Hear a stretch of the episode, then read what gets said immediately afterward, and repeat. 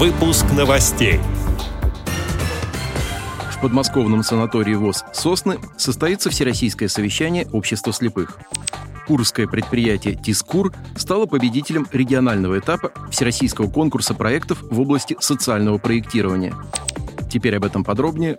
В студии Антон Агишев. Здравствуйте. С 19 по 22 декабря в подмосковном санатории ВОЗ «Сосны» состоится Всероссийское совещание общества слепых. В нем примут участие президент ВОЗ Владимир Сипкин, вице-президенты ВОЗ, члены Центрального управления ВОЗ, председатель Центральной контрольно-ревизионной комиссии ВОЗ, сотрудники аппарата управления Всероссийского общества слепых, руководители учреждений и хозяйственных обществ ВОЗ, председатели региональных организаций ВОЗ, представители средств массовой информации и другие специалисты.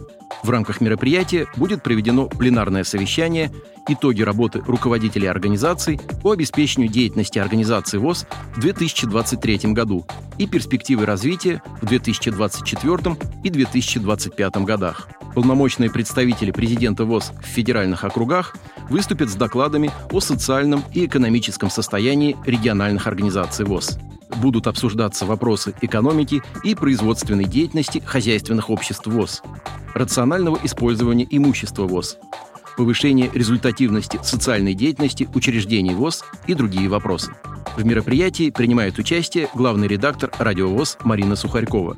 Следите за нашей программой передач и слушайте в эфире «Радио ВОЗ» материалы, посвященные Всероссийскому совещанию общества слепых, которое проходит в эти дни в санатории ВОЗ «Сосны». В середине декабря в Курске состоялся ежегодный форум «Мой бизнес-46. Курс на развитие», на котором подвели итоги делового года и обсудили задачи на следующий год.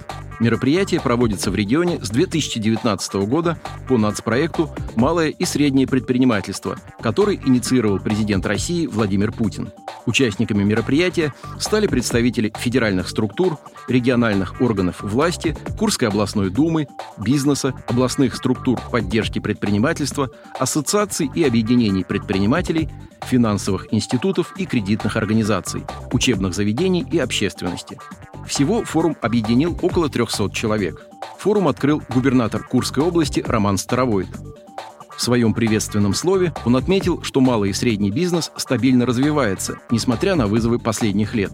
Сегодня в регионе более 34 тысяч субъектов малого и среднего предпринимательства и свыше 39 тысяч самозанятых эффективно действуют меры господдержки. Общая сумма предоставленных грантов на восстановление и поддержание деятельности бизнеса в 2023 году составила более 190 миллионов рублей. Кроме того, в Курской области разработана стратегия развития малого и среднего предпринимательства области до 2030 года. Она сформирована с учетом мнений самих предпринимателей и общественных бизнес-объединений. В торжественной части форума Роман Старовойт наградил победителей регионального этапа Всероссийского конкурса проектов в области социального проектирования «Мой добрый бизнес».